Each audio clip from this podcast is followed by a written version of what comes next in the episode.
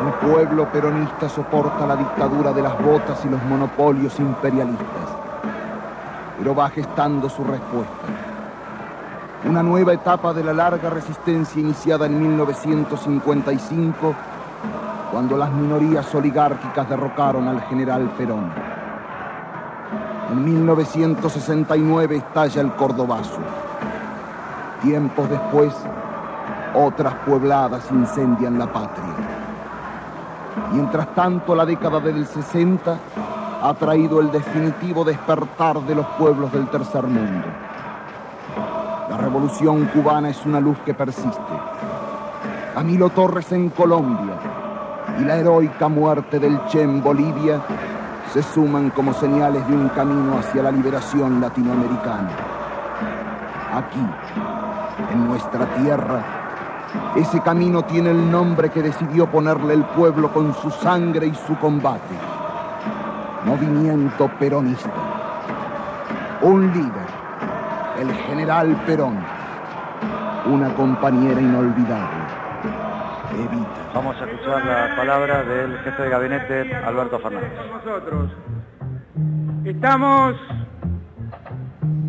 reunidos un 11 de marzo que conmemora la fecha de un día que los argentinos todos recuperamos la democracia después de algunos años de dictadura instaurados por aquel año de 1966. Varios años después, en este 11 de marzo, podemos reunirnos todos aquellos que trabajamos en esta patria para construir una patria diferente, una Argentina distinta que contenga y ponga bajo el paraguas protector de la patria a todos los argentinos que han quedado al margen, al fuera y que están reclamando de la atención de todos y cada uno de nosotros. El 16 de junio de 1955 se inicia la etapa más despiadada de la historia argentina. La metralla cae sobre el pueblo que clama su rabia y su impotencia. Tres meses más tarde se instaura la, la dictadura. Comienza la sistemática destrucción de una comunidad organizada, el metódico reemplazo de la solidaridad por el odio, de la abundancia por la miseria. Se borra la sonrisa y se crispan los puños. ¿Dónde está el fusilador? El de la Libertadora. Mayo 1970. No saben dónde está ahora. Atilio López, secretario general de la CGT de Córdoba y candidato a vicegobernador por el Frente Justicialista de Liberación para la provincia de Córdoba. El Cordobazo y las demás luchas obreras de Córdoba han evidenciado la capacidad de movilización de un pueblo que enfrentando con firmeza y valentía a un descomunal, rígido y violento aparato represivo, reclamó por la restitución de los derechos. La posibilidad de poder de estas movilizaciones obreras ha quedado suficientemente demostrada al lograr sucesivamente la caída de Onganía y Levinson y derrotando contundentemente a los pseudos conductores de la mal llamada Revolución Argentina. Esta lucha está estrechamente vinculada a la heroica resistencia peronista que a partir de 1955 se opuso a las hordas fusiladoras y gorilas. Suerte de la dictadura, anda de afloje y perdida, con puebladas y guerrillas, le vino la recaída. Habla al país el excelentísimo señor presidente de la Nación, teniente general don Alejandro Agustín Lanuse. Tengo la más profunda convicción que hay muchos que esperan que yo me refiera a la proscripción de Juan Domingo Perón.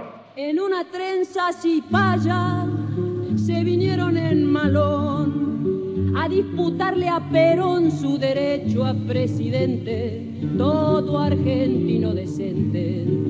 Lo defendió con valor, con bravura y corazón, más pudo la dictadura vetar la candidatura del líder de la nación. El gobierno que presido no proscribirá a Perón. todo ciudadano argentino que aspire a un cargo electivo en el próximo gobierno constitucional deberá estar presente en el país antes del 25 de agosto de 1972 y residir desde esa fecha hasta la asunción del poder por parte del nuevo gobierno constitucional. 22 de agosto de 1972. El pueblo no gasta palabras para esa fecha. Un solo nombre, Treleu. Y toda una historia de lucha se agolpa en 16 comandantes que ofrendaron su vida. Esa sangre que el pueblo jamás negociará, porque es su sangre. Les habla Rodolfo Ortega Peña, candidato a diputado nacional por la capital federal por el Frente Justicialista de Liberación. Este año que ha transcurrido ha dejado como símbolo de la dictadura militar la masacre de Trelew. Desde la banca nos comprometemos a investigar y demostrar terminantemente lo que todo el pueblo sabe, que fue el ejército de ocupación quien fusiló a esos patriotas, como hace 16 años fusiló al general Valle y en Concepción Suárez a otros tantos patriotas que luchaban por su liberación.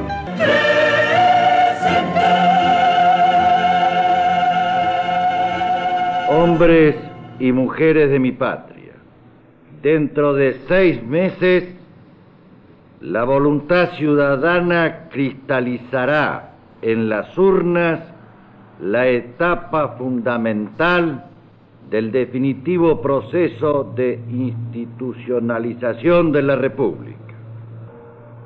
Cuando en marzo de 1971 convocamos a un verdadero acuerdo nacional, no fueron pocos los descreídos o los escépticos. Las Fuerzas Armadas no están dispuestas, al igual que todos ustedes, a que el 25 de mayo de 1973 deba ser recordado por las futuras generaciones como un nuevo salto al vacío. Libertad era un asunto mal manejado por tres. Libertad era almirante, general o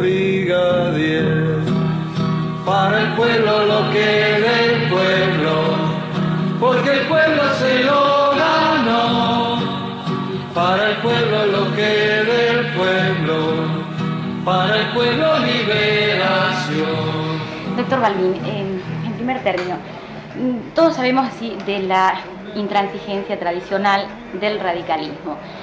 Pero el radicalismo junto con el justicialismo eh, tiene la mayoría de los votantes del país. Desde ese punto de vista, ¿por qué el radicalismo no integró una fórmula presidencial con el justicialismo? Primero porque históricamente el radicalismo tiene su propia filosofía. En segundo lugar porque el radicalismo que define a la democracia como democracia social quiere construirla sobre la base de la democracia representativa. Los frentes sirven para una circunstancia y las expresiones políticas permanentes sirven para una permanencia. ¿La hora del pueblo también sirvió para una circunstancia en ese sentido? Claro, una circunstancia para reclamar la institucionalización y lo que es más importante, demostrarle al país eh, que los argentinos en algún momento podemos estar sentados para ver en qué estamos de acuerdo y no siempre en lo que no estamos de acuerdo. En las últimas horas ha circulado una versión insistentemente en el sentido de que producirse el anunciado regreso del expresidente Perón, usted mantendría una conversación con él ese mismo día en horas de la tarde. Así como tengo paciencia para aguantarlos a ustedes, voy a tener paciencia y hacer lo que sea necesario por la paz y por la grandeza del país. Hasta tragarme el sapo de hablar con Perón. Este triunfo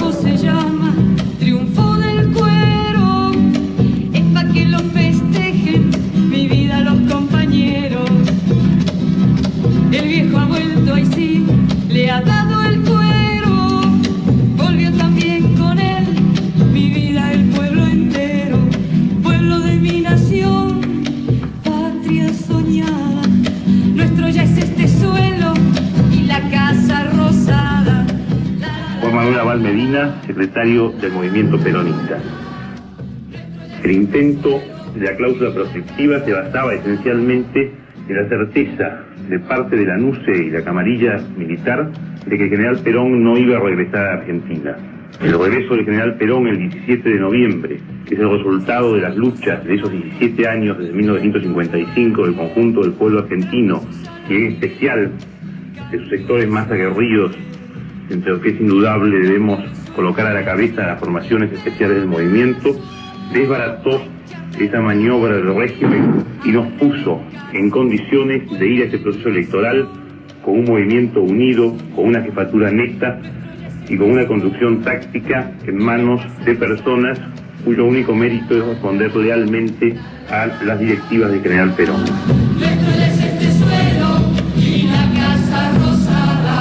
De la normalización institucional del país se infiere la responsabilidad que pesa sobre el movimiento nacional justicialista.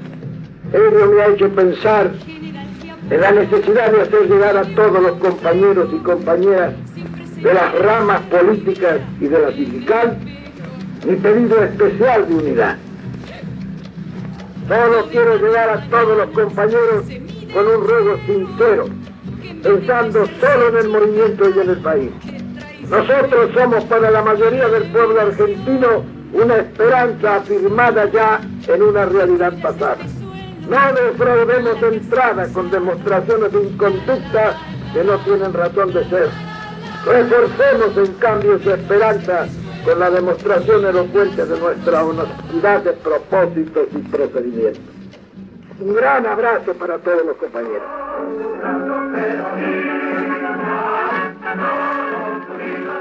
Con la lealtad, la inmensa mayoría del pueblo argentino se instaló en la Casa de Gobierno el 4 de junio de 1946. Con la lealtad, el pueblo argentino ganará las elecciones de los marzo y se instalará el pueblo el 25 de mayo próximo en el gobierno justicialista. La fórmula Cámpora Solano Lima es nuestra fórmula presidencial. Ellos son hombres designados por los organismos correspondientes y cuentan con el apoyo absoluto del Comando Superior Peronista. En este concepto, este comando ruega a los compañeros que consideren y apoyen con la más absoluta decisión a los diversos candidatos del Frente Justicialista de Liberación. La disyuntiva es clara, liberación o dependencia. Teniendo en cuenta el momento trascendental para la marcha del país que significan los comicios del 11 de marzo de 1973, los he invitado a esta conferencia para esclarecer un tema tan importante como lo es la misión que cumplirán las Fuerzas Armadas como el medio más idóneo para posibilitar la limpieza del acto electoral y asegurar el orden que permita a la población el ejercicio de sus derechos con la seguridad de que su voluntad será respetada. Ya se escucha el clamoreo, es un grito de rebelión. Quieren romper cadenas los muchachos de Perón. Me llamo Diego Muniz Barreto soy candidato a diputado nacional por el Frente Justicialista de Liberación Nacional. En la larga lucha por la liberación, por primera vez se presenta una batalla definitiva. Esta batalla se llama el 11 de marzo. Con el 11 de marzo lograremos llegar al gobierno. Recién comenzará la toma del poder, que llegará a través de una lucha conjunta en la cual no será negociada la sangre derramada. Me comprometo con todo mi esfuerzo y con toda mi sangre a luchar para hacer justicia en todos los muertos y los torturados que han existido en esta larga lucha. Bueno, en las pautas programáticas del Frente Justicialista de Liberación que yo di a conocer ante los distintos candidatos del Frente Justicialista de Liberación, dejé perfectamente aclarado que era necesario en el país hacer una amplia y generosa amnistía. Pienso que no puede haber reencuentro de los argentinos si no se puede cristalizar la unidad nacional con presos, la inmensa mayoría de ellos injustificadamente encerrados o privados de su libertad. A la postre, indudablemente, esta pauta mía será analizada en su oportunidad por el Parlamento argentino. Soy Eduardo Dualde, secretario de la agrupación de abogados peronistas. Nosotros, los que hemos estado y estamos en contacto permanente con los prisioneros de nuestro movimiento y todos aquellos que encarnan las posiciones populares, sabemos bien que estas elecciones del 11 de marzo no es una concesión graciosa del sistema, sino que se han arrancado estos combatientes, los muertos y los que están prisioneros en 17 años de lucha sin cuartel. Nuestros representantes en las cámaras de diputados y de senadores de la Nación garantizarán la ley de amnistía más allá de todo tipo de presión que el gobierno militar quiera dejarnos en estas leyes trampas que está preparando. Todos al frente, al frente con todo. Todos al frente, al frente con Perón. Voté por Cámpora y Solano Lima. Para la paz y la liberación. Compañeros, compañeras, la elección ya está resuelta. Ganaremos la primera y no habrá segunda vuelta. Cámpora y Solano Lima.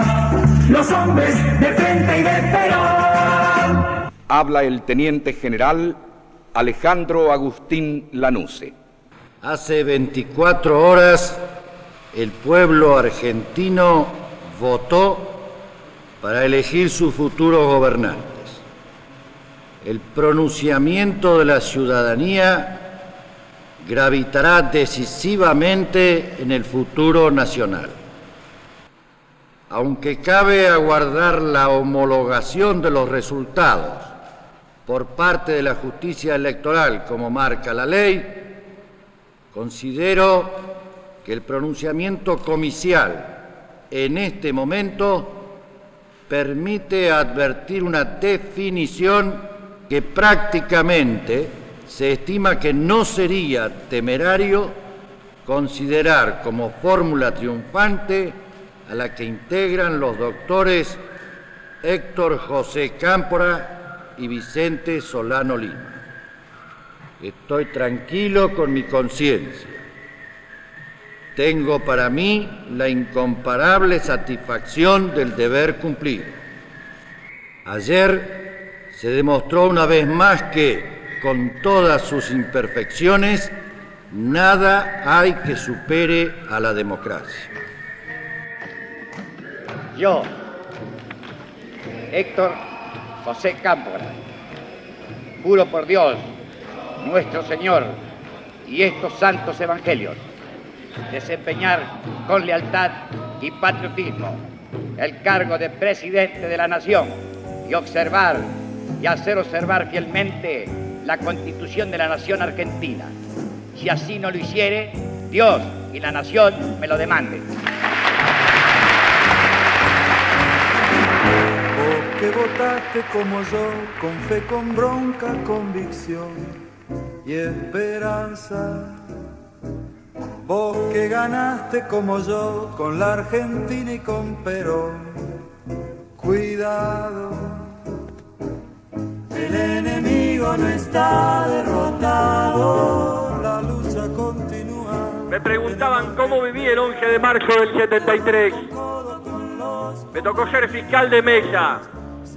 Y recuerdo hasta hoy, porque teníamos tanto miedo a la trampa y al fraude, que la orden que teníamos era subirnos a los camiones que transportaban las urnas para cuidarlas hasta que se termine de revisar el último voto. Nos incorporábamos a la vida democrática con la fuerza y el deseo de construir un nuevo país. Y no me quiero poner nostálgico, porque es verdad que a uno le vibra el corazón se le llenan los ojos de lágrimas cuando en ustedes ven tantos rostros que hoy no están, pero también creo que es fundamental construir una patria con mucha identidad, con la justicia y con la memoria, para que definitivamente podamos hacer un país sólido. conscientes de las dificultades del proceso, Cada medida transformadora que adoptemos habrá de levantar la resistencia de los intereses que desde afuera y desde adentro se oponen a la política de cambio. Prometemos al país un camino en el cual la voluntad de todos los argentinos venga de donde vinieren, piensen lo que pensaren, tengan el pasado que tuvieren, se templen la batalla por un futuro de independencia económica y de justicia social. Esta multitudinaria confluencia de voluntades conforma un caudal revolucionario y es promesa y certidumbre de liberación nacional.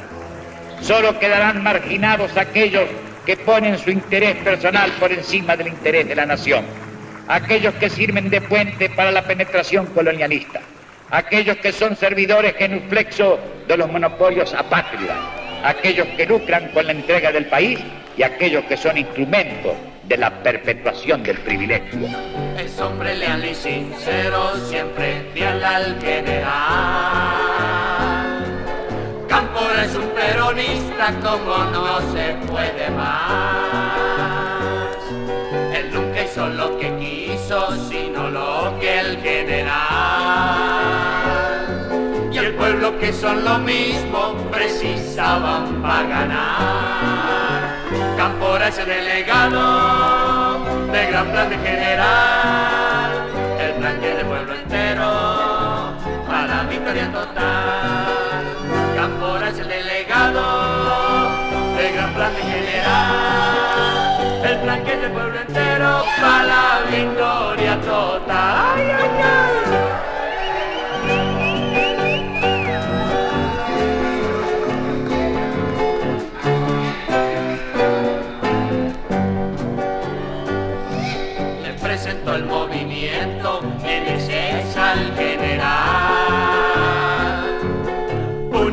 En un bloque pa' esta batalla campal.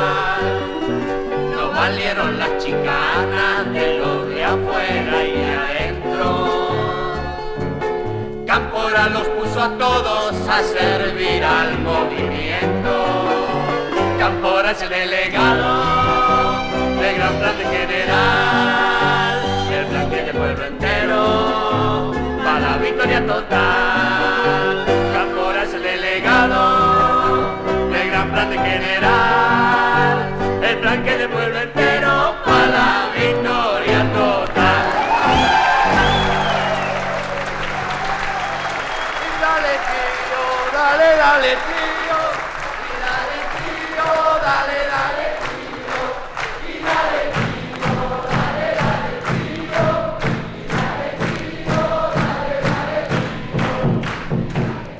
Contenidos y memoria histórica.